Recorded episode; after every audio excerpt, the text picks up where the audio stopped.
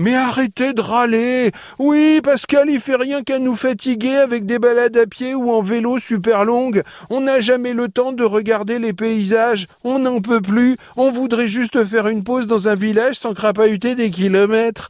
Alors oui, jusqu'à présent, les recommandations du jour avaient toujours un aspect quelque peu sportif, même si je prenais la peine de relativiser la difficulté en vous dénichant des balades quasiment sans dénivelé que des enfants en bas âge arriveraient à parcourir en babillant.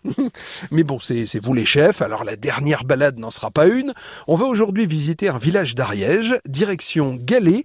Et non, ça n'est pas mon produit de beauté. Galais se situe donc à la frontière de l'Ariège et de la Haute-Garonne. En partant de Toulouse par la 64, vous arriverez dans ce charmant village en sortant à Salis du Salat, en passant par Aspect, pour arriver à Galais. Euh, vous n'avez plus qu'à vous garer, nous sommes arrivés. Sur le plan historique et culturel, Galais fait partie du Couseran, ce pays aux racines gasconnes, structuré par le cours du Salade, qui est un affluent de la, de la Dordogne, merci. Reste évidemment à motiver la balade, en commençant par l'église Saint-Pierre, classée monument historique depuis 1996, dans laquelle vous pourrez découvrir une horloge de clocher rare datant de la fin du XVIIIe siècle, horloge restaurée par Howard Bradley et remise en état de marche en 2015.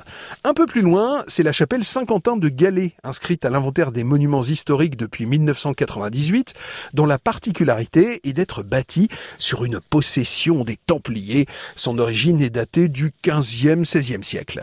Reste enfin la chapelle Notre-Dame de Pitié, également nommée chapelle du Calvaire, qui est en réalité une église du XVIIe siècle, une église dans laquelle vous prendrez soin d'admirer un représentant la descente de croix, tableau considéré comme un véritable trésor local. Bref, France Bleu Occitanie vous recommande aujourd'hui non pas une balade, mais juste une visite, celle de Galais. Nous sommes en Ariège et bonne fin d'été.